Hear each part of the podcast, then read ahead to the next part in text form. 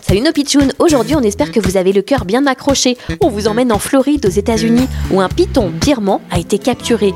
Un immense serpent de plus de 5 mètres. Regardez, il est là, il est gigantesque. Au secours, au secours. Sortez-moi de là. Vous entendez On dirait que quelqu'un nous appelle à l'aide. C'est moi, je suis là. Sortez-moi d'ici.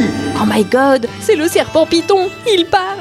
Non, non, ce n'est pas le serpent. C'est moi, je suis à l'intérieur du serpent. À l'intérieur, mais comment est-ce possible? Attendez, ne bougez pas, on va vous ouvrir tout de suite. On va ouvrir le ventre de ce python pour vous sortir de là.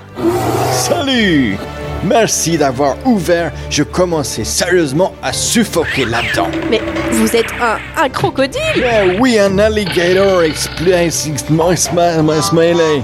Et je mesure 1m50. Mais vous êtes entier Vous vous êtes fait avaler par le python en entier Yes Et d'une traite en plus. Incroyable, n'est-ce pas?